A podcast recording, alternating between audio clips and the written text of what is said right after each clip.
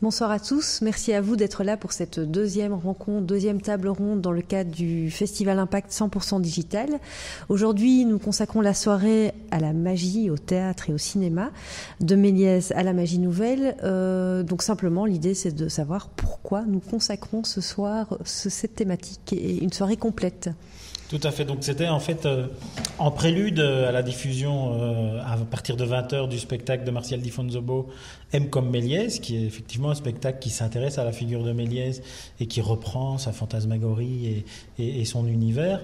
On avait envie de réfléchir à cette question euh, et à cette articulation entre cinéma, magie et théâtre qui nous semblait euh, être essentielle, surtout aussi aujourd'hui dans son lien avec les nouvelles technologies, euh, comment les nouvelles technologies permettent de renouveler la magie, comment au 19e siècle le cinéma comme nouvelle technologie de l'époque a permis aussi de renouveler la magie. Donc c'est tirer ce fil de l'invention du cinéma à l'époque contemporaine pour savoir un petit peu qu'est-ce qui se trame dans cette trilogie cinéma, théâtre et magie.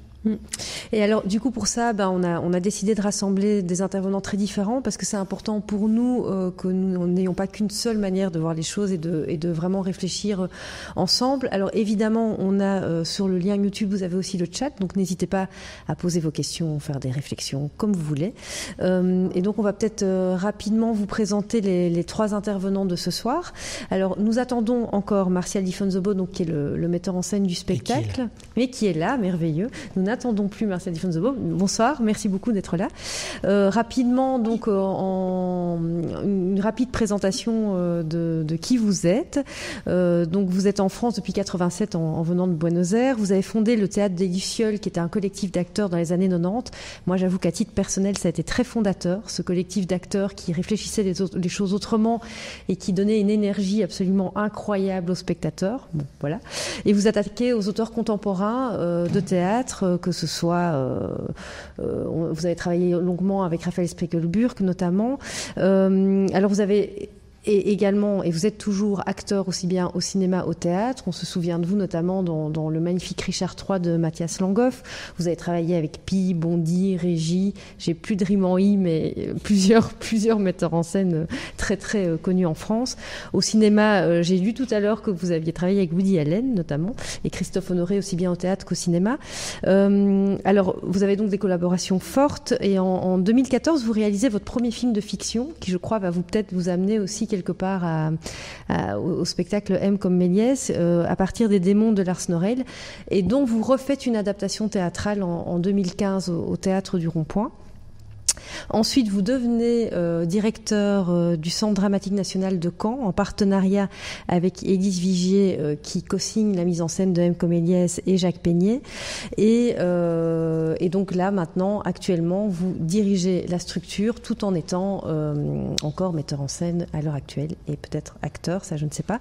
Donc voilà, bonsoir et merci à vous d'être là. Nous avons un autre intervenant ce soir. Tout à fait, je suis très heureux de l'accueillir. C'est Frédéric Tabet qui nous rejoint, qui est chercheur, euh, maître de conférence à l'université de, de, Toulouse 2, euh, qui est responsable du Master 2 euh, en parcours image euh, à l'ENSAV et qui articule sa recherche autour de la question de, de des effets spéciaux et de leur lien avec le, le spectacle magique.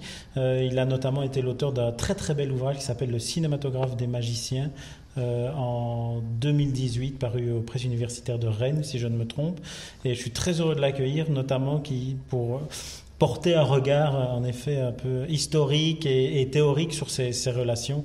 Donc, euh, Frédéric, merci d'être là avec nous. Et notre dernier intervenant, donc que des hommes pour nous ce soir, euh, est Thierry Collet, alors qui, euh, oui pour moi, euh, qui se qualifie chercheur en magie. J'aime beaucoup ce, ce, terme, chercheur en magie. On pourra en parler. Qu'est-ce que c'est qu'être chercheur en magie euh, euh, Et qui a différents axes de travail et de conception de recherche. Alors aussi bien la question de la manipulation de la magie, qui peut être un révélateur et un miroir de la manipulation et de la société, du monde dans lequel on vit. Euh, les questions questions aussi de science et technologie sont très prégnantes de, votre travail. Et cette intersection de flou qui est intéressant. Et donc toutes ces matières, euh, il, y a, beaucoup de spectacles qui en sont nés. Et euh, encore un dernier volet qui est, assez intéressant et rare dans ces notions de magie, qui est un volet qui est plutôt lié au pouvoir de la magie et aux conférences, à la transmission. Parce que malgré tout, il reste euh, une relation un peu énigmatique, mais et un peu liée au secret et au rapport du magicien qui a ses trucs et astuces. Et donc, ce qui est intéressant ici, c'est qu'il y a un amusement entre spectacle réel de magie et transmission et partage euh, de, de, de toutes ces conférences, de ce métier qui est magicien. Et nous allons évidemment questionner ensemble qu'est-ce que c'est que toutes ces facettes et, qu'est-ce que c'est qu'un magicien actuel dans le monde dans lequel on vit maintenant. Donc rappelons-le, l'intitulé de la rencontre, c'est de Méliès aux nouvelles technologies, donc à l'ici maintenant. Donc comment jouer avec tout ça? Comment jouer avec, cette notion d'effets spéciaux? Parce que finalement, c'est de ça dont il s'agit. Euh, donc Jonathan, peut-être nous, recadrer un peu euh, le, débat avec un, une petite surprise. Tout à fait. Donc ici, on est content aussi de vous recevoir dans ce magnifique salon vert. Ce n'est pas le théâtre Robert de Méliès, mais, mais presque. On a déjà notre fond noir qui est prévu là. Non, mais avant de commencer, donner la parole peut-être à Martial pour euh, nous évoquer aussi le spectacle, le travail de, sur, sur la figure de Méliès, cette réappropriation et cette reconstruction fantasmagorique qui a été le, travail sur M comme Méliès. Je voulais vous passer un, un petit extrait qu'on qu va écouter tout de suite. Mon premier contact Ah mon Dieu, c'est bien difficile de vous le dire exactement. Le contact réel a été établi entre moi et Monsieur Lumière par suite de circonstances tout à fait fortuites. Je le rencontrais dans l'escalier du théâtre, dont j'étais directeur à ce moment-là, au théâtre Béroudin. Il venait voir au-dessus de chez nous un photographe, M. Clément Maurice, qui fut plus tard son opérateur. Et comme il me connaissait de vue, il me dit Dites donc, M. Méliès, vous qui avez l'habitude dans vos trucs d'étonner quelque peu votre public, je serais bien heureux de vous faire venir ce soir au Grand Café. Pourquoi lui dis-je Mais parce que vous allez voir quelque chose qui peut-être vous épatera vous-même. Vous y êtes allé mais vous avez été épaté? Naturellement, tout ce qu'il y a de plus épaté. Au début, quand j'ai vu son appareil, n'est-ce pas, projeter des photographies immobiles en commençant, comme nous en faisions chez nous dans nos projections habituelles, que nous faisions à la fin de notre spectacle. J'ai dit comment on me dérange pour voir des projections? Il y a près de 20 ans que j'en fais, ça n'a rien d'extraordinaire. Il avait fait exprès de laisser son, son image immobile pendant quelque temps. Quand tout à coup, je vis dans la sortie des ateliers lumière, les personnages se mettent en mouvement, venir vers nous. Quelques minutes après, un train s'est lancé et prêt à traverser la toile, se précipiter dans l'auditoire, nous étions tous, je dois le dire, absolument stupéfaits, vous comprenez bien. Et vous, vous avez jamais vu penser à votre public Oh, mais pensez donc, immédiatement, j'ai dit, voilà mon affaire, un truc extraordinaire. Reconnu, hein, c'est donc euh, un témoignage de Georges Méliès qui, n'est pas daté, en tout cas on a du mal à, retrouver la date de ce témoignage, mais qui explique sa première rencontre avec le cinématographe des Lumières, rencontre un peu fortuite parce qu'il rencontre les frères Lumière, dit-il, dans une cage d'escalier, qu'il l'invite au Grand Café pour ces fameuses représentations dont on parle beaucoup, qui signent la naissance du cinéma hein, finalement. Et, puis euh, il raconte, si vous voulez, la rencontre avec la magie du cinéma pour arriver finalement à inventer le cinéma magique quelques années plus tard. Donc c'est véritablement une très très belle archive que que, que qui moi me touche beaucoup. Euh, et il parle aussi de photographies immobiles, donc euh, espèce de redondance comme ça assez amusante. Donc euh, je voulais maintenant passer la parole à, à Martial, peut-être qu'il puisse nous parler de sa relation avec Méliès, peut-être qu'il connaissait cette archive euh, effectivement et voir euh, comment le travail sur cette figure a été fait euh, dans le cadre du, du, du spectacle M comme Méliès. Ah. Martial, tu nous entends? Maintenant, je vous entends. On vous ah, d'accord. Je te parlais juste, je te passais juste la parole, donc j'expliquais en effet cet extrait sur Méliès et je voulais savoir avec toi quel est, si tu pouvais nous parler un peu du travail euh, sur le spectacle, comment, euh, comment cette réappropriation de la figure de Méliès s'était passée et quel était le, le projet global autour, euh, autour du, du, du spectacle également. Oui, oui, bonsoir, bonsoir tout le monde. Est-ce que vous m'entendez? Oui. Parfaitement. Bon, parfait. Bon, et euh, en fait, le, la jeunesse de, de, de, du spectacle, c'était en arrivant ici à la Comédie de Caen avec Élise Vigier, on s'est dit que c'était très important de, fabriquer un spectacle qui puisse s'adresser à tous. Et euh, parallèlement à ça, on travaillait sur justement, comme il a été évoqué dans la présentation de, de tout notre, notre, travail, on travaillait sur un texte de Raphaël, Raphaël Sprechelbourg, donc qui est un auteur euh, d'origine argentine, enfin qui, qui, qui, vit toujours en Argentine, et il a raconté dans un dans un dans une chronique euh, euh, pour le pour le journal une, quelque chose qui nous a frappé. En fait, Raphaël, à l'époque, donc, euh, avait un enfant, enfin, toujours un enfant, mais à l'époque, il était petit. Et euh, du coup, euh, cet enfant euh, apprend euh, à l'âge de, je sais pas, 3 ans, je crois, 3-4 ans, apprend à jouer à un jeu sur une tablette numérique. Alors j'oublie toujours le nom du jeu, mais vous allez sûrement le deviner. Donc merci celui qui le devine de dire quel est le nom de ce fameux jeu, où il y a des petits poulets qui sont lancés avec un lance-pierre. Est-ce que ça vous dit quelque chose? C'est un jeu. Ça vous dit? Quelqu'un a trouvé le oui. nom? Oui, Angry Birds. Exactement, merci beaucoup. Donc, il, il, raconte dans cet article que son enfant apprend avec sa tablette, vous voyez ma main, à faire ce geste-là, qui, sur la tablette, lance les poulets et qui, donc, du coup, vont euh, atteindre quelque chose. Donc, il, il se pose une question fondamentale, alors que son enfant ne sait pas encore prendre une fourchette et l'amener à sa bouche pour manger, mais il sait déjà lancer des poulets sur une tablette. Donc il se dit qu'est-ce qu'on est en train de faire? Quels seront nos enfants de demain? Donc à partir de là, on s'est dit avec Élise que c'était très intéressant de travailler sur la question de l'image. Qu'est-ce que c'est qu'une image? Comment, comment on peut comprendre une image? Comment on peut euh, voilà, euh, voilà, vivre entouré des images euh, par, bon, là c'est le cas de le dire, mais aussi dans, les, dans les pubs qui sont dans la rue, évidemment dans la télévision, dans les jeux vidéo, etc. Donc à partir de là, on se dit que c'était peut-être intéressant de travailler de l'origine, l'origine de l'image. Donc forcément les frères Lumière et le premier donc euh, grand grand faiseur de, de la fiction, de l'image de cinéma, de la fiction au cinéma, et donc ce fameux Georges Méliès. Donc là-dessus, on s'est dit, voilà, c'est là-dessus. Et c'est vrai que la figure de Georges Méliès, en France du moins, j'imagine qu'en Belgique, ça doit être à peu près équivalent, elle est assez méconnue aussi euh, des nouvelles générations. Euh, voilà, pour peu qu'on s'y intéresse à la magie, évidemment, ou pour peu qu'on s'intéresse au cinéma, on connaît euh, Georges Méliès, mais c'est vrai qu'il n'est pas connu, enfin, il y a quelque chose qui ne se transmet pas, en tout cas, aux, aux nouvelles générations.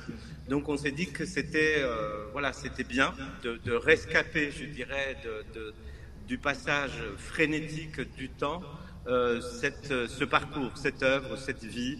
Et à partir de là, donc, euh, on a eu la chance de, rencontrer, il y a longtemps déjà, Laurence Le Hérissé, qui est l'arrière-petit-fils de, Georges Méliès, et qui, évidemment, dans sa malle de, avait des tas, des, tas d'informations, des tas d'anecdotes, des tas de films, des tas de, choses incroyables. Et que la vie de Georges Méliès est aussi assez, euh, assez fascinante, non seulement par, euh, par sa par, euh, par, son œuvre, mais aussi dans le parcours. Il traverse 1900, l'invention du cinéma, il traverse la, la guerre de 14-18, et après il est complètement oublié euh, puisque euh, voilà les grandes euh, industries cinématographiques voient le jour.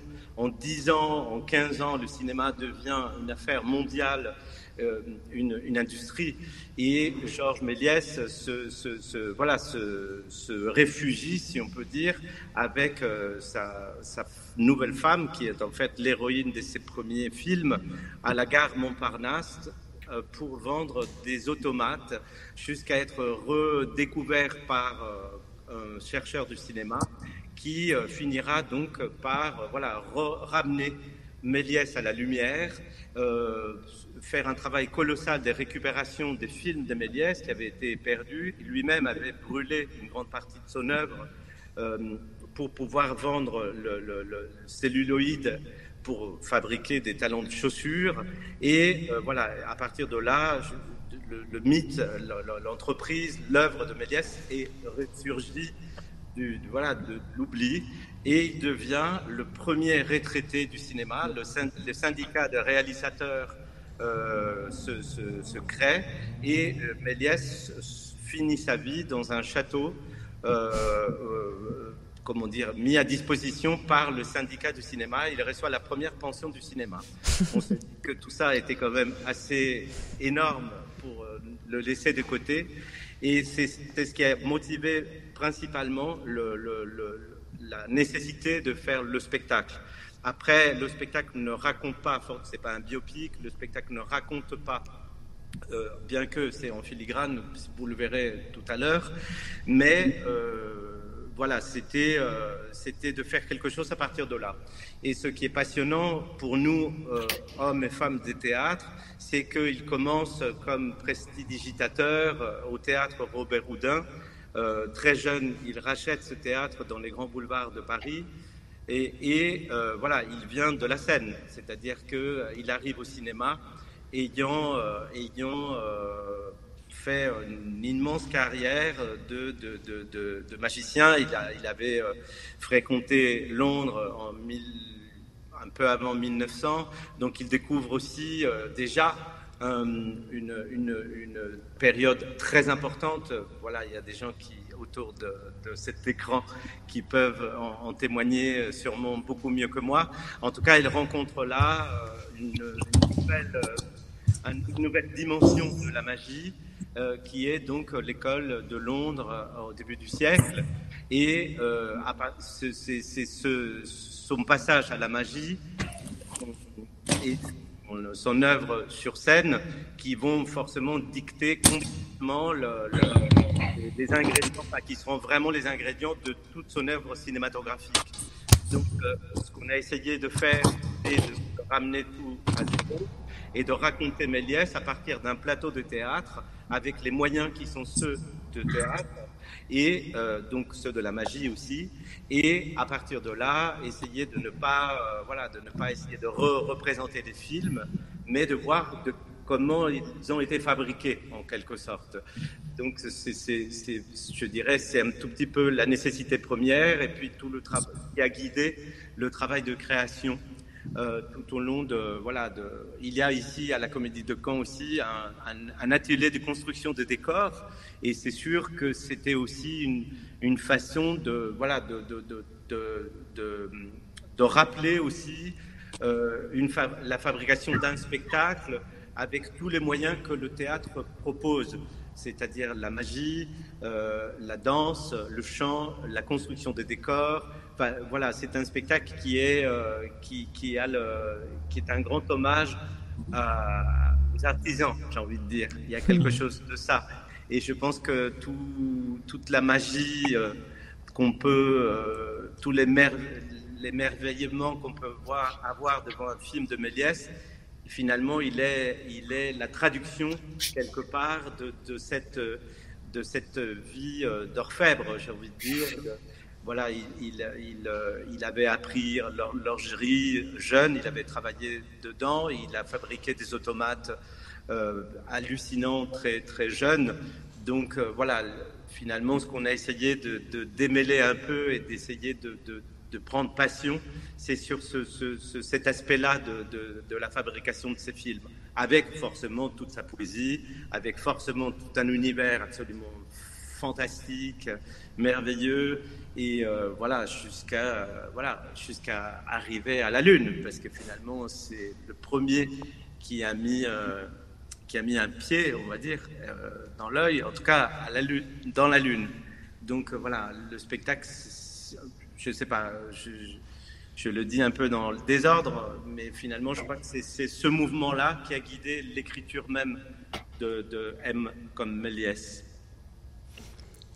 C'est intéressant parce que, en t'entendant parler, en effet, c'est c'est le travail de ramener Méliès sur la scène du théâtre aussi, et de travailler un peu comme on en parlera peut-être tout à l'heure avec Thierry, mais comme un magicien qui révèle des choses aussi. C'est aussi le travail du spectacle qui, qui montre aussi la machinerie, qui montre euh, euh, ce qui est parfois caché, euh, qui le travail de la révélation est assez est assez fascinant, tout en gardant cet aspect merveilleux, fantasmagorique et poétique. Enfin, les spectateurs le découvriront tout à l'heure après cet échange, mais c'est vrai que pour le coup, c'est vraiment une expérience assez magnifique à vivre. Et donc il y a effectivement la notion aussi d'inventeur, d'artisan. On, évoque beaucoup le, rapport au bricolage. Et donc ça c'est vraiment quelque chose qui à la fois est présent chez Méliès et relie euh, peut-être euh, aujourd'hui la, thématique de magie en général. Donc peut-être que, c'est intéressant de, rebondir là-dessus sur est-ce que vous vous sentez inventeur, artisan, bricoleur, magicien? Enfin comment tout ça se passe? Là je m'adresse plutôt euh, aux faiseurs. Ah, oui, Martial Moi, le faiseur Oui. Est-ce que je me sens bricoleur et artisan? Oui, et inventeur. C'est la question. Oui. Euh, j'ai eu un tout petit peu l'impression de dire, en tout cas, que c'était l'endroit du travail. Oui. Après, après, on a plus ou moins réussi, c'est à vous de, le dire. Mais euh, on a travaillé avec euh, cinq jeunes acteurs qui, sortent, qui sortaient de, de, de l'école supérieure de Saint-Étienne et, le spectacle est aussi euh, écrit avec pour eux. Et, euh, effectivement, euh, voilà, c'était une, petite troupe, c'était un groupe des, jeunes gens qui avaient passé déjà trois ans à l'école ensemble, qui avaient appris à travailler ensemble. Et c'est clair, c'est clair que c'est un peu les artisans de Shakespeare. On, les voit, on les voit arriver. Euh, déguisé en lune. Et la lune, c'est juste un petit papier comme ça. Et ça devient, ça devient tout de suite quelque chose de magique. Donc, euh, effectivement, oui, en tout cas, on a joué l'exercice. On a joué l'exercice de. Et, et c'est là tout de suite, je ne sais pas si vous le voyez derrière moi, mais là, on est en train de faire la suite du spectacle quelque part et qui est euh, Buster Keaton. Et euh, voilà, c'est exactement par ce biais-là, puisque ces pionniers-là, quand le cinéma n'était pas encore, euh, euh, comment dire, hiérarchisé, ou beaucoup moins que ça, bien que les producteurs ont toujours existé, bien que le cadre de la caméra et la, la, question technique a guidé beaucoup, beaucoup leur, leurs exploits. Euh, euh, je pense que c'est, il y avait euh, chez, Méliès, il y avait, il était comme un scientifique, il était comme, comme quelqu'un d'extrêmement, il a inventé des caméras, il a inventé il a inventé aussi le langage cinématographique de la fiction. Il a inventé les travelling, il a inventé la surimpression par hasard il était en train de filmer euh, Place de l'Opéra et la pellicule s'arrête et au bout d'un moment elle se redéclenche. Et donc euh, c'est raconté dans le spectacle hein. quand du coup il, révèle la pellicule on voit que l'homme paf n'y est plus et s'était transformé en quelque chose d'autre. Mais c'était un accident. Et donc c'est sûr que quand il prend son pied de caméra et des caméras qui étaient d'une lourdeur terrible et, qu'il met le pied dans les côtes de Normandie pour aller essayer de filmer la mer et que du coup tout ça est renversé par le vent et que d'un coup il invente. Enfin, c'était quelqu'un qui était euh, euh, artisan malgré lui, j'ai envie de dire. C'est Tout pas à fait. Une volonté, c'est pas un choix. C'était ça. C'était des, c'était des, des, des, des, euh, des fous furieux. Enfin, c'était des mmh. gens complètement, complètement investis, complètement animés, complètement passionnés, bien sûr. Et ce que tu dis là, c'est intéressant parce que ça résonne avec euh, les discussions qu'on a eues avant de en préparant cette rencontre, euh, notamment avec Frédéric euh, qui, qui, est avec nous, sur la notion un d'expérimentateur. Hein, tu dis artisan, on essaye, on expérimente, on en parle beaucoup, et puis surtout aussi sur cette figure un peu hybride entre l'inventeur, le scientifique, Méliès l'inventeur de forme, mais aussi l'inventeur de technique. Hmm. C'est des figures qu'on a beaucoup euh, retrouvés au 19e. On a parlé un peu de Robertson aussi euh, tout à l'heure. C'est des figures qu'on a un peu perdues peut-être, cette hybridation entre l'artiste et le scientifique, et, et, qui ont été vraiment au fondement euh, peut-être de la question du, du, rapport entre cinéma aussi euh, et magie. Frédéric, peut-être que tu peux rebondir là-dessus.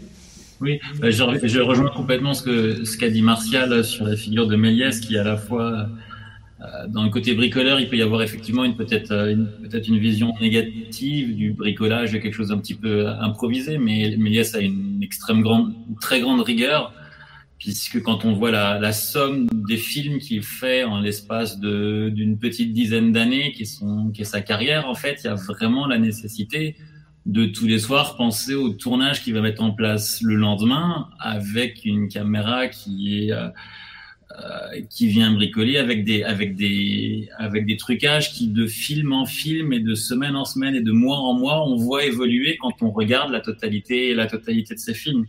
Donc il y a à la fois cette rigueur euh, qui décrit quelque part euh, ces journées où il commence euh, le matin euh, dans son théâtre à Montreuil, il commence à tourner en milieu de matinée, il a de la bonne lumière jusqu'à 15 heures. À 15 heures, il commence à préparer le film du lendemain, il prend une calèche pour aller à Paris et il s'installe à Paris au théâtre Robert Houdin pour voir euh, les artistes qui jouent au théâtre. Il modifie, il invente des pièces magiques et le lendemain matin, il recommence. Donc il y a vraiment des journées où il, il mêle vraiment des tournages le matin et l'après-midi au théâtre à regarder ce qui est en train de se jouer sur scène. Et il fait ça tous les jours. Et quand on voit les plus de 500 films qu'il a fait en l'espace d'une dizaine d'années, ça veut dire vraiment qu'il y, a, des films qui sortent, qui sortent deux fois, trois fois par semaine. C'est assez fascinant.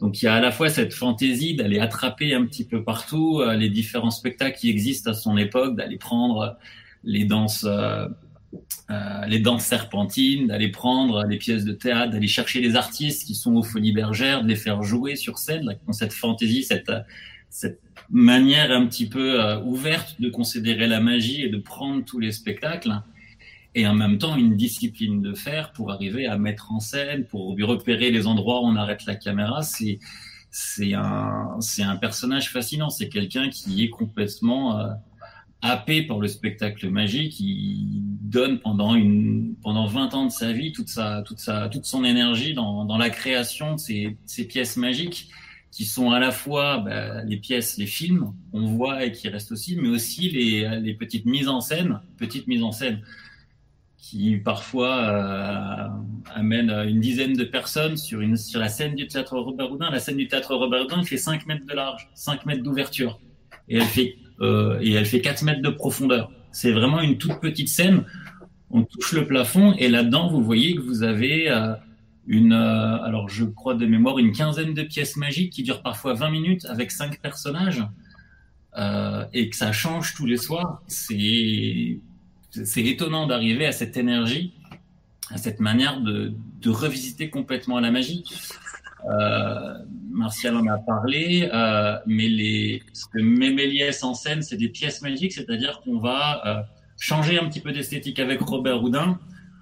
On, passe de la figure euh, au 18e du scientifique qui euh, démontre, qui présente des, expériences scientifiques de manière un petit peu rigoureuse et qui peut parfois mélanger des effets magiques avec des vrais effets scientifiques. Donc on est un peu sur une sur un, un, équilibre précaire. On ne sait pas très bien si c'est des sciences ou c'est de la magie. Euh, à la figure de Robert Houdin, qui lui s'affirme au milieu du 19e comme euh, un scientifique qui a fait de l'horlogerie, qui fabrique des automates, donc des pièces euh, un petit peu merveilleuses qui s'animent tout seul, qui devinent les pensées, euh, à, à, une figure un petit peu qui s'affirme comme, comme relevant du spectacle. Robert Houdin se présente pas, en tout cas pas directement en présentant des nouvelles expériences scientifiques, il présente des spectacles où on sait que la science a une grande, une grande part, mais il se présente comme un prestidigitateur. C'est lui qui va ancrer ce terme en français. Avant, on appelait le, on utilisait plutôt le terme escamoteur au 18e, au début du 19e. À partir du milieu du 19e, euh, le terme escamoteur est beaucoup plus frais, euh, le terme euh, prestidigitateur est plus important dans la langue française. Et donc prestidigitateur, ça s'explique de lui-même. C'est quelqu'un qui manipule vite avec ses doigts. Robert Houdin, c'est pas un physicien. C'est pas un escamoteur, une personne qui va voler des choses discrètement. C'est quelqu'un qui a une certaine discipline et qui peut bouger rapidement ses doigts. En tout cas, il, implante ce terme, il le martèle. Il est prestidigitateur. Et Robert Houdin, du coup, pour avoir cette espèce de, de posture d'homme euh, virtuose en fait qui va avec ses mains très rapidement euh, bouger des objets. Il va aussi changer de costume et apporter, c'est l'idée en tout cas que le magicien s'habille comme son spectateur. Donc on a le frac noir, on a le costume trois pièces, on a le chapeau haute forme qui est classique aujourd'hui des magiciens, mais qui était le chapeau qu'on portait à l'époque. Donc il change complètement la manière dont le magicien se présente. Il est plus il est plus le scientifique, il est plus l'escamoteur de foire, il est cette personne qui est habillée comme, comme vous et moi aujourd'hui dans son salon. Et le salon est un intérieur euh, bourgeois, ça ressemble pas aux grandes, euh, aux grandes tables où il y avait plein d'appareils scientifiques qu'avaient les scientifiques du 18e. On est dans un salon d'un bourgeois qui nous reçoit. Et Méliès, en fait, va rentrer un peu en 1888, vous l'avez dit, il reprend le théâtre Robert Houdin. Et Méliès va s'inspirer des pièces magiques qu'il a vues dans l'école anglaise à Londres.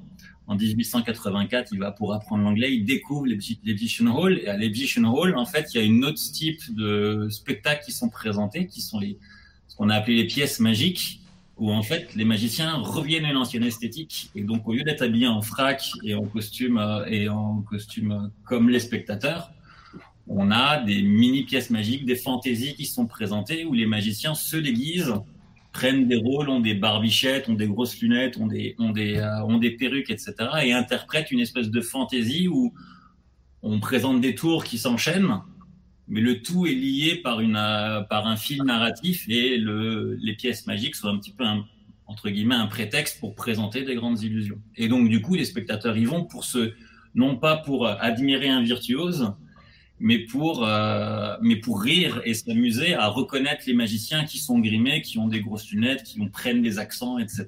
et à passer un bon moment. Méliès reprend cette esthétique et on va avoir des personnages pas possibles chez Méliès, Barbe Fouilly, qui a une gigantesque barbe, un gros costume avec des étoiles. On voit tous ces astronomes avec les longues vues. Euh, qui sont euh, qui sont euh, qui sont un petit peu exagérés, ces accessoires disproportionnés qu'on retrouve dans, dans M comme Méliès, ces grosses lunes, etc. Et on vient pour rigoler, on vient pas pour être pour être impressionné par une dextérité merveilleuse ou par des expériences scientifiques qu'on ne connaît pas et on vient là pour apprendre un petit peu.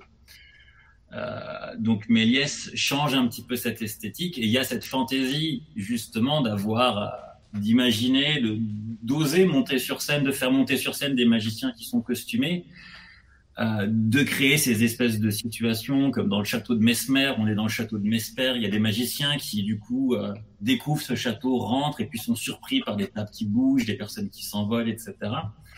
Donc Méliès amène une nouveauté à l'époque, une nouvelle esthétique qui est cette esthétique des, pièces magiques qu'il emprunte à l'école anglaise.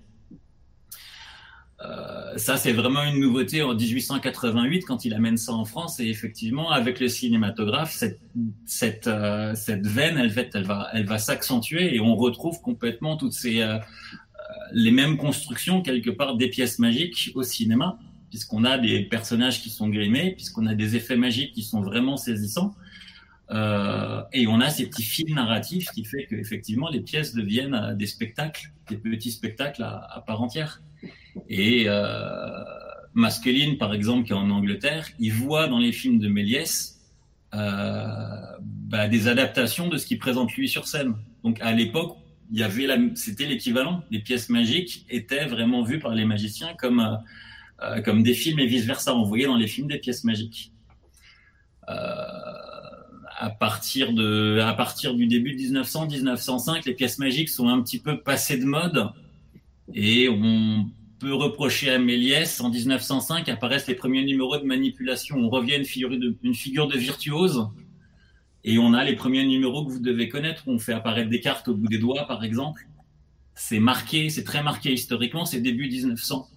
Et donc les pièces magiques deviennent un petit peu, entre guillemets, désuètes face à des nouveaux numéros qui se veulent plus modernes, où on revient à cette figure d'une personne seule sur scène, sans aucun costume, avec juste un faisceau de lumière autour de lui qui fait apparaître des cartes au bout des doigts.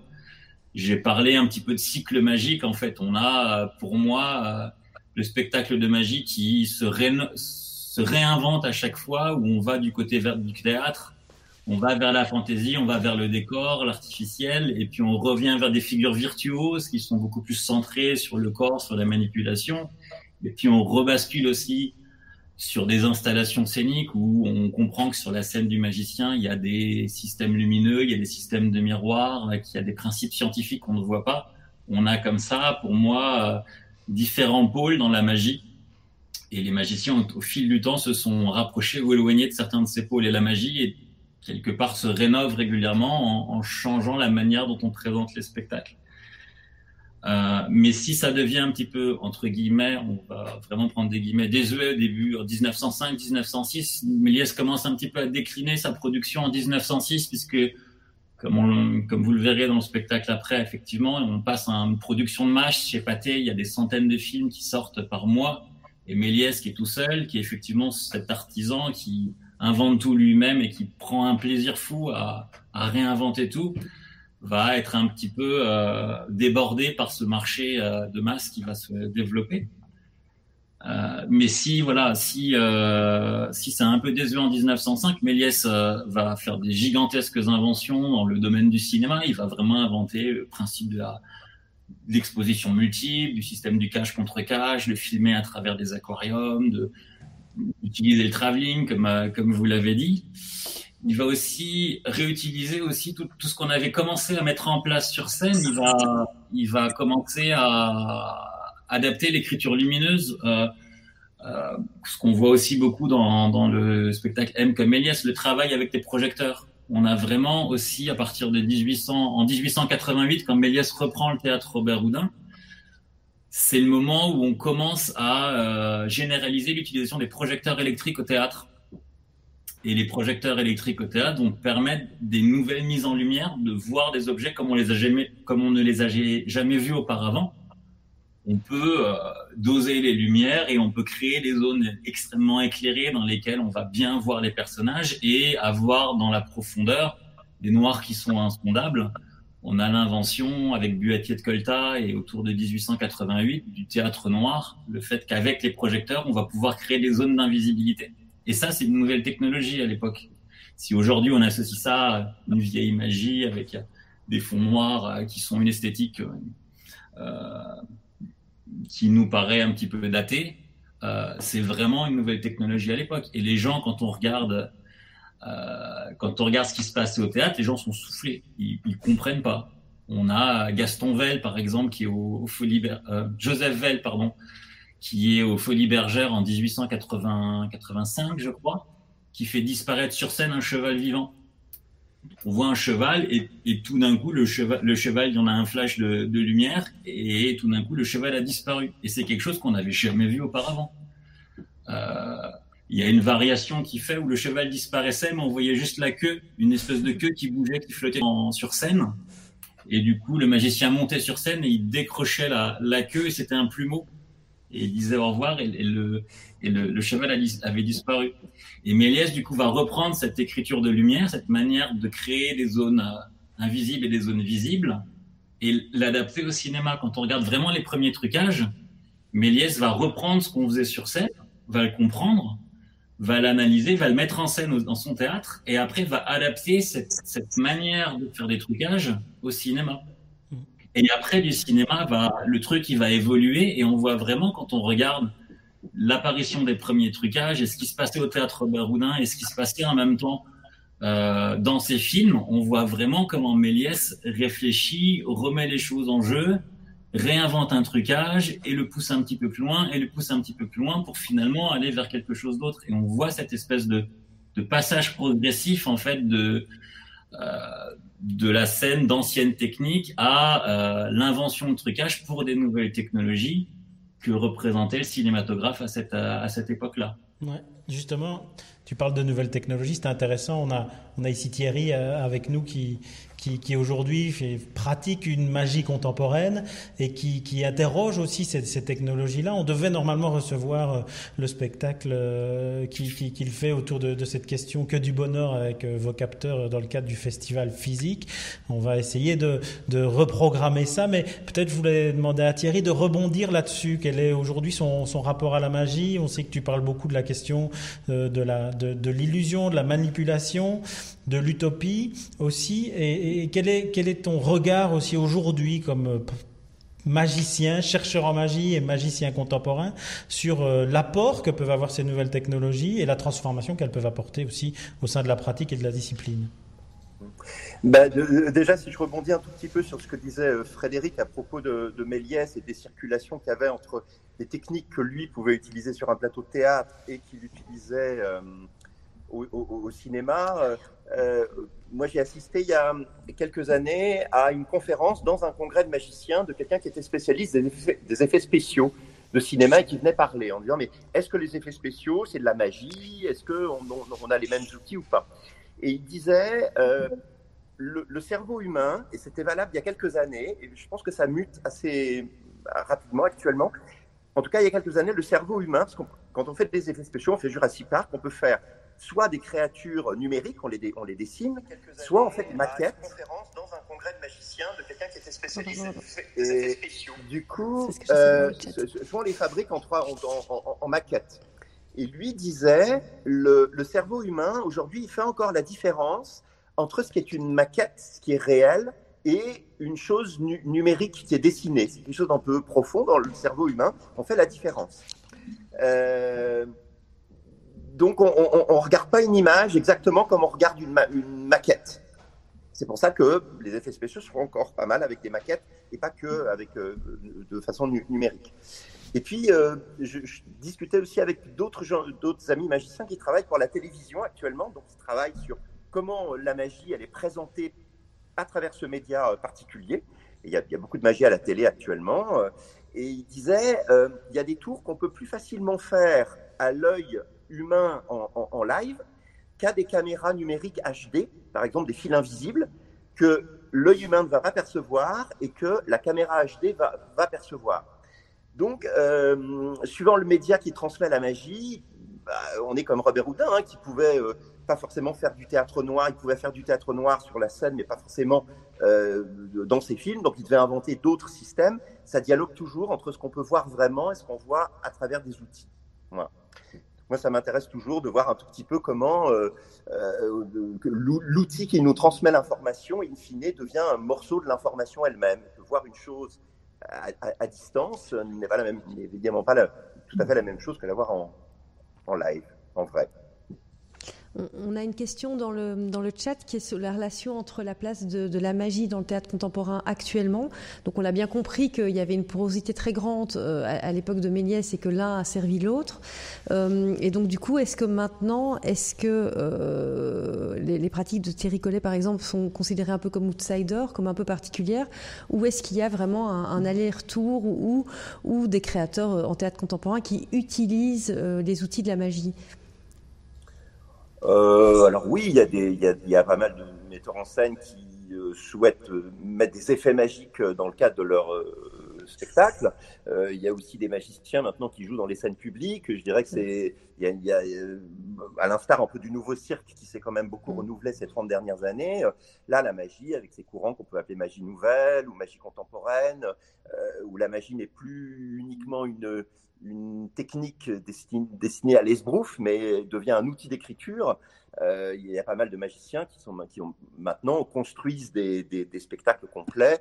Alors on peut le, le, resituer aussi un peu comme Frédéric le disait, il y a des allers-retours entre la tendance à la virtuosité, euh, le magicien qui garde le pouvoir, le magicien de cabaret, euh, qui cite voilà, les, les, clichés de la manipulation, et puis des tendances plus théâtrales où la magie va être utilisée comme un, comme, comme, un langage, parfois être un tout petit peu caché d'ailleurs, un peu dissimulé, euh, parce que c'est, je dirais que le principal écueil, la magie, c'est un espèce d'effet de présent. Il y a de la magie qui se produit, euh, on sort de la fiction, on sort d'une continuité fictionnelle. Tout d'un coup, bah, il y a quelqu'un qui apparaît, il y a un truc qui l'évite, on, euh, ça redevient ici et maintenant, c'est un effet. Donc c'est compliqué, je dirais, dans le, dans le, théâtre, dans un théâtre fictionné où il y a une narration, il y a des personnages, on a, je dirais qu'on on, on, on part, on accepte de, de, de plonger dans un, dans, dans, dans, un monde fictionnel, d'être tout d'un coup ramené parce qu'il y a un effet dans la réalité. Alors il faut que ça soit euh, utilisé, hein. alors il peut y avoir des effets euh, brechtiens de on insiste sur les faits, qui nous fait prendre conscience de quelque chose. Enfin, il, il faut savoir que c'est n'est pas un art qui est forcément facilement soluble euh, dans une continuité narrative. Mais c'est mm. tout l'enjeu de son, développement. Il y a toujours eu quelque chose de très ludique, de très jouant, de, très partageant. En fait, j'ai l'impression que historiquement et encore actuellement, l'effet magique surprend et il y a un jeu euh, vraiment très agréable entre, entre le magicien et, le spectateur. Et c'est peut-être ça aussi qui, crée tous les outils de magie nouvelle, mais ça, on pourra peut-être y revenir un peu. Alors, c'est un jeu et en même temps, c'est assez. Euh, euh, moi, je trouve qu'il y a toujours un rapport, une relation de tension entre le magicien ou la magicienne. Hein. Après, c'est quand même plus souvent un, art masculin. Ça a tendance à changer, mais on pourrait s'interroger aussi là-dessus. Et euh, voilà. Euh, mais il n'y a pas beaucoup de filles qui, Les filles sont dans les boîtes, on les coupe en morceaux. Elles, ont rarement le, pouvoir dans la magie. moi, je travaille actuellement avec des marionnettistes et mm-hmm. je me dis toujours, c'est, en fait, ça m'agace moi quand les gens voient des spectacles de marionnettes, ils voient des marionnettes qui sont manipulées, on voit les fils, les spectateurs regardent ça et ils disent oh, c'est, Qu'est-ce que c'est magique Moi, je fais voler des objets, euh, euh, j'utilise des fils totalement invisibles et même si les gens ne les voient pas, ils les imaginent et ils disent Ah, je suis sûr qu'il y a un fil. Non, mais on ne les voit pas, mais enfin, il doit y avoir un truc. Et, de quelle magique parle-t-on euh, quand on parle de, de, la marionnette ou de. Alors, je force un peu le trait, hein, mais voilà, c'est des trucs un peu qui m'intéressent parce que je pense que le, le, quand on est marionnettiste et qu'on monte ses fils, on propose aux spectateurs de jouer et on joue ensemble à la même chose. On donne les règles du jeu, les règles sont partagées, mm. on dit tout. Et le magicien, pour que quelque chose, pour que ma boule elle puisse voler et qu'on voit pas les fils, bah, il faut que je mette en place un dispositif, un fond spécial, des lumières, des machins. Donc, je propose aux gens de jouer, de faire comme si elles voulaient, mais je, je, je, cache aussi euh, je leur propose pas de jouer complètement avec moi. C'est pas le même jeu. Donc les spectateurs, bah, ils, se, sentent qu'on on, donne pas toutes les règles du jeu. Mm. Donc ils peuvent en même temps être très admiratifs, de venir se faire tromper et, voilà pourquoi pas. Mais mais c'est pas tout à fait le même jeu. Et je sais pas si c'est un jeu avec eux. Hmm. Oui, il y avait la question, Edith le soulevait, sur la question de la manipulation. Euh, c'est de l'ordre à la fois du cinéma, c'est de l'ordre du théâtre, c'est de l'ordre de la magie. C'est vrai que c'est un terme qui aujourd'hui revient beaucoup, effectivement, et dont on comprend, comprend un peu sous son aspect négatif, mais dans, autant dans le théâtre que dans le cinéma, euh, que dans la magie, euh, finalement, ce terme est au cœur de ces différents registres. Cette manipulation, elle est là aussi pour servir de, révélation de quelque chose de, plus grand et peut-être de, quelque part d'utopique aussi.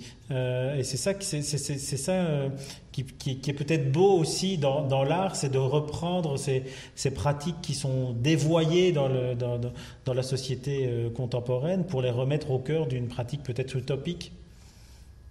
Ouais, ouais, bien sûr. Après, je me dis que c'est, c'est pas tellement un hasard aujourd'hui s'il y a une sorte d'âge d'or de la magie. Je pense qu'on en voit partout.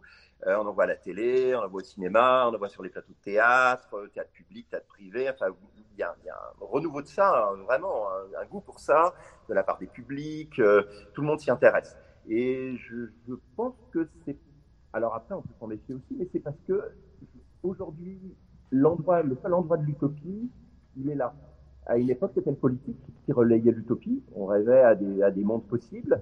Et aujourd'hui, vraiment, il y a des injonctions à être raisonnable, à être responsable.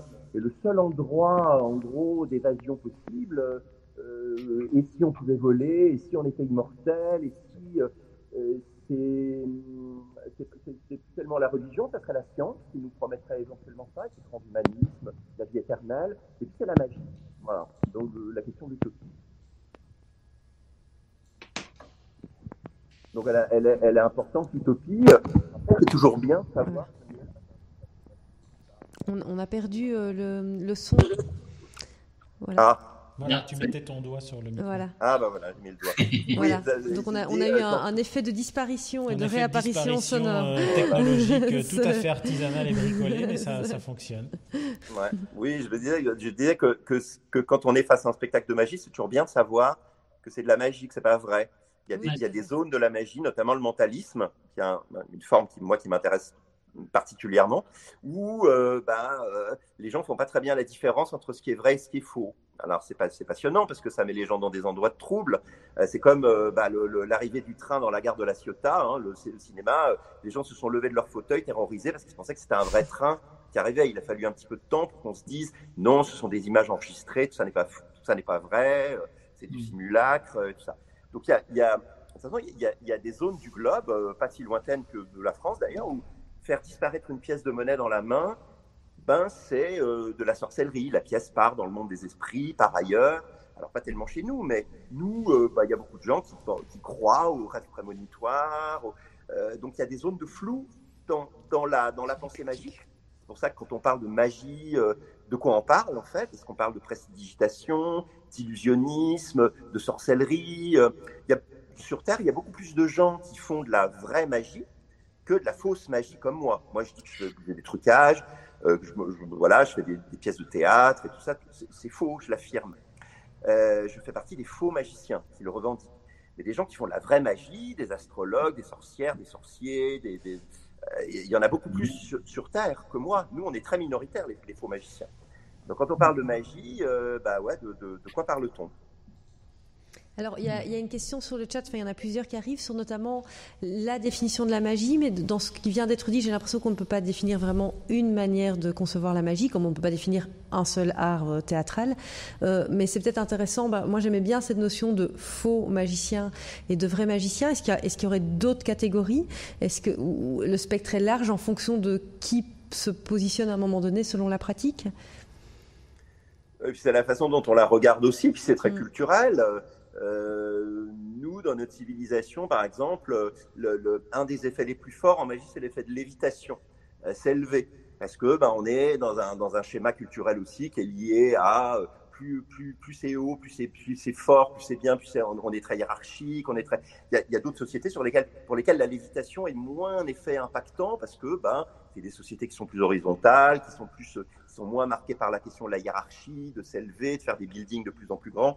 Donc, la puissance magique, la perception qu'on a de la magie, elle est, liée à la société, notre système de croyances, notre système de valeurs, notre cosmogonie. Euh, euh donc, ça a été très variable suivant les, les, temps et les lieux euh, sur Terre.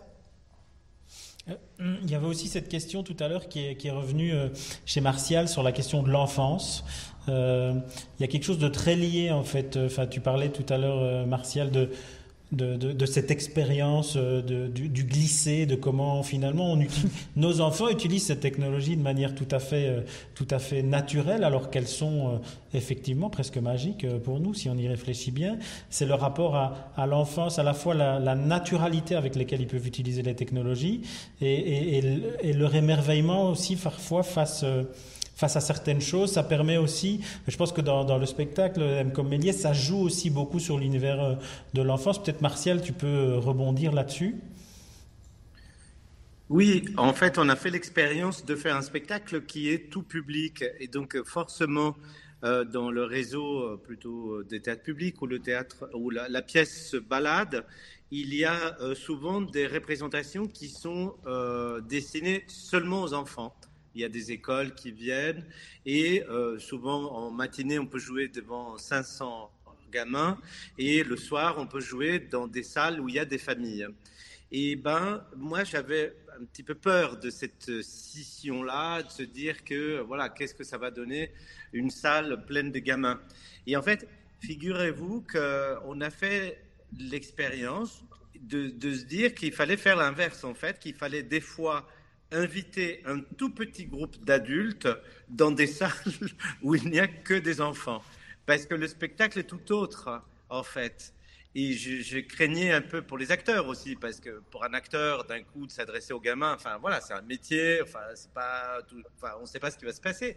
Et à la fois, donc, on s'est rendu compte que les représentations où il y avait que des enfants et quelques enseignants, hélas, mais en tout cas pas d'adultes, c'était euh, c'était merveilleux. C'était merveilleux parce que forcément, il y a un accès immédiat. Et là, pour le coup, euh, pour euh, rassurer Raphaël Sprechelbourg, et s'il met son enfant dans une salle de théâtre, celui qui joue au petit jeu, et ben, l'enfant retrouve aussitôt un rapport à, voilà, à la magie. Alors, est-ce qu'il faut appeler ça magie Est-ce qu'il faut appeler ça fiction Est-ce qu'il faut appeler ça euh, un miracle Est-ce je ne sais pas. Vous pouvez l'appeler comme vous voulez, peu importe. En tout cas, il y a un émerveillement.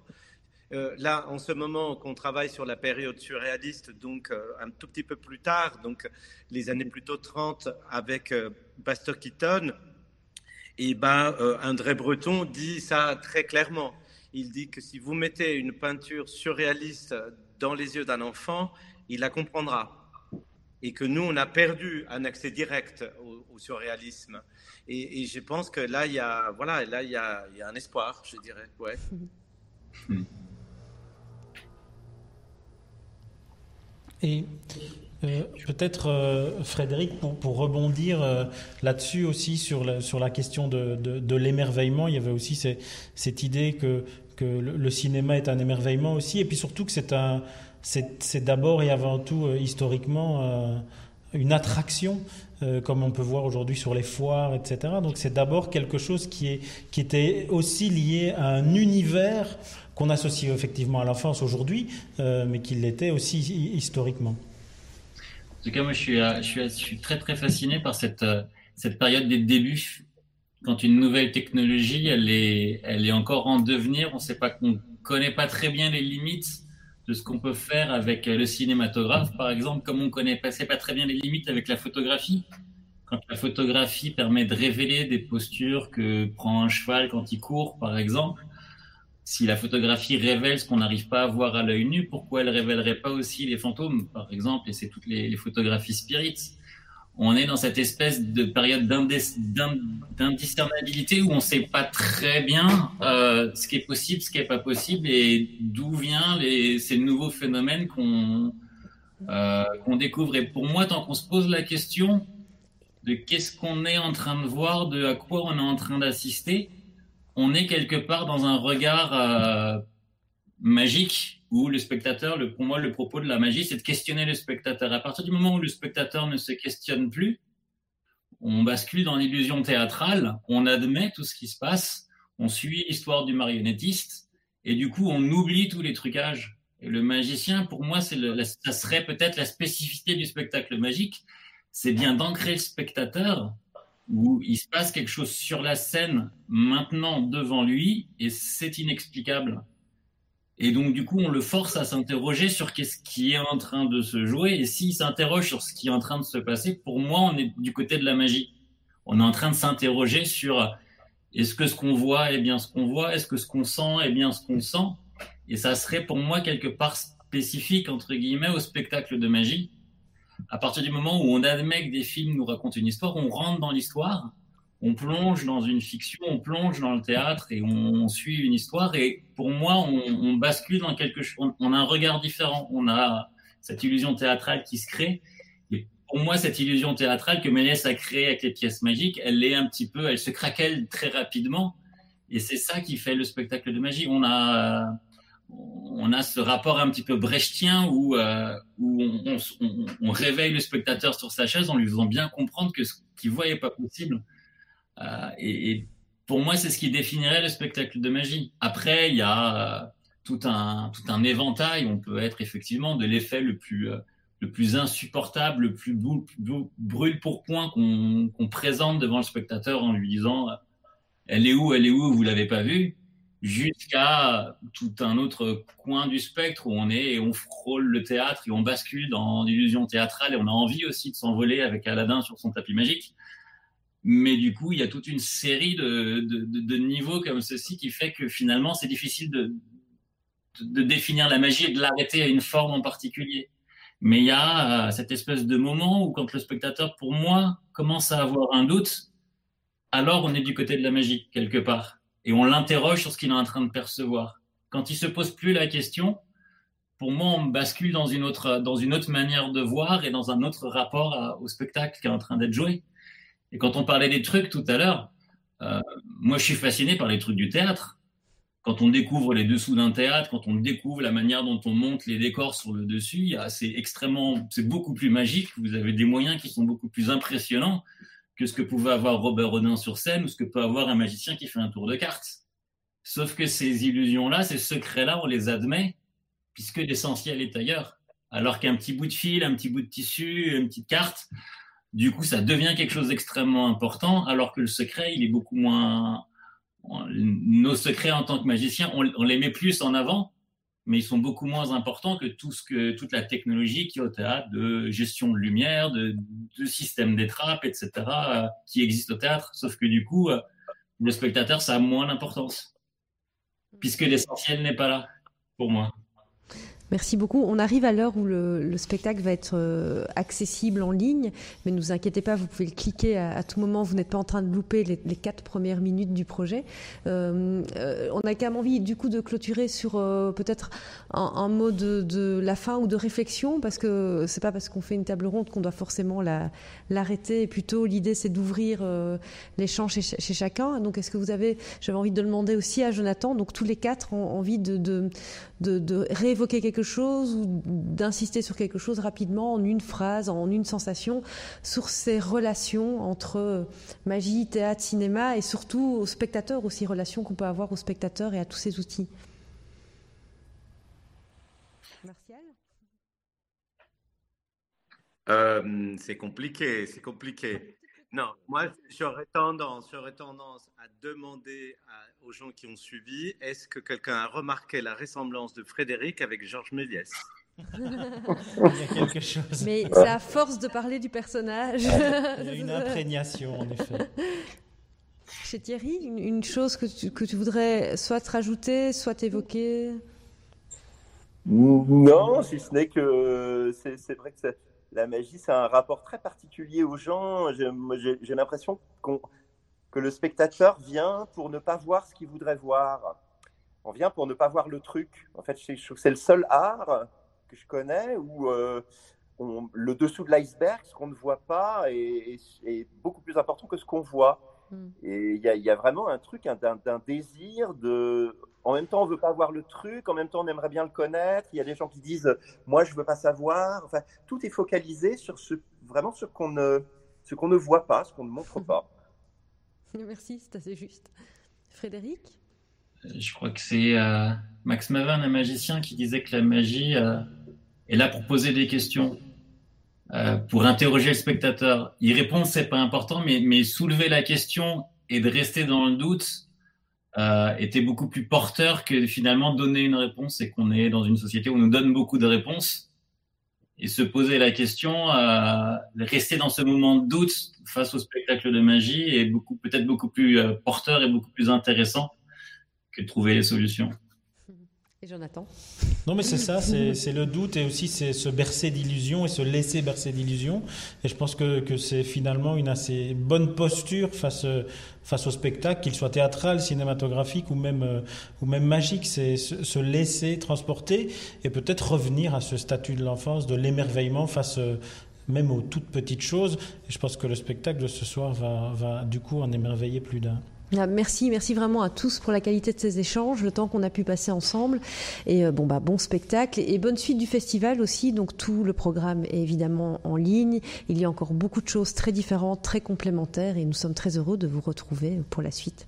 Bonne soirée. je voulais, je voulais encore euh, souligner aussi que Martial est là, que je suis très content dans le cadre de ce festival de pouvoir inventer des nouveaux formats. Et je souligne aussi que nos amis de Caen euh, travaillent aussi à l'invention de mm. nouveaux formats. J'ai pu euh, expérimenter la très belle expérience sur Zoom euh, la semaine dernière et je vois que moi ça me rend très heureux dans cette période un peu compliquée et un peu sinistre de voir que les, les artistes continuent à inventer. C'est ce qu'on a voulu faire dans le cadre de ce festival.